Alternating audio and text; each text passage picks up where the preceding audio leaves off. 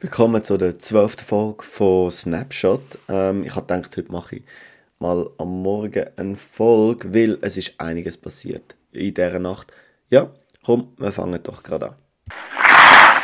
Die Florida Panthers schiessen Tampa Bay Lightning ab und das gerade mit 7 zu 1. Mann des Spiels ist der Matthew Kachuk mit 2 Goal und 3 Assists, unfassbare 5 Punkte. Corey Verhage hat 2 Goal und 2 Assists können erzielen. Leider verletzt sich der Alexander Barkov, der Captain von der Florida Panther. Hoffentlich kommt er so schnell wie möglich zurück. Und der Sam Bennett hat ebenfalls ein Goal und zwei Assists können verbuchen.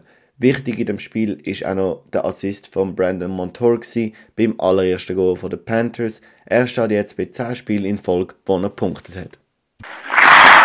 Die Rangers schlagen Flames in Overtime. Der Game Winner schießt Alexis Lafreniere.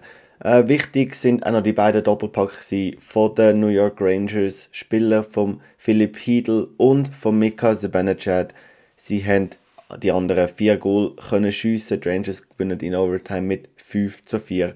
Der Adam Fox hat einen Rekord für die New York Rangers können aufstellen, weil er hat gestern einen Punkt können erzielen. Er steht jetzt in seinen ersten vier Saisons bei 178 Punkten und das ist ein Rekord für einen Ranger-Spieler, egal auf welcher Position. Und er ist Verteidiger und hat das geschafft.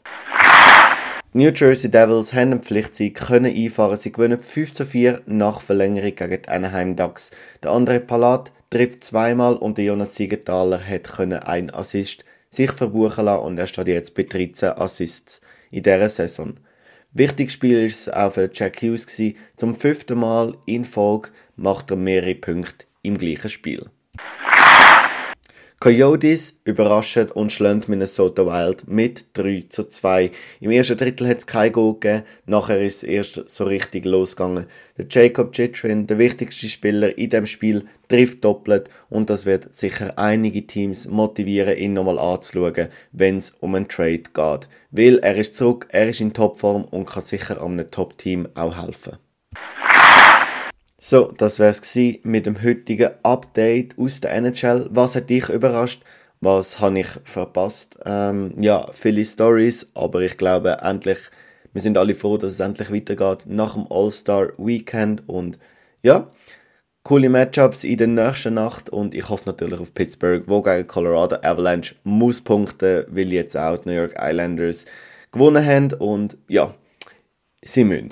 Also, ich wünsche dir einen schönen Tag und bis bald. Da, merci fürs Reinhören. Tschüss.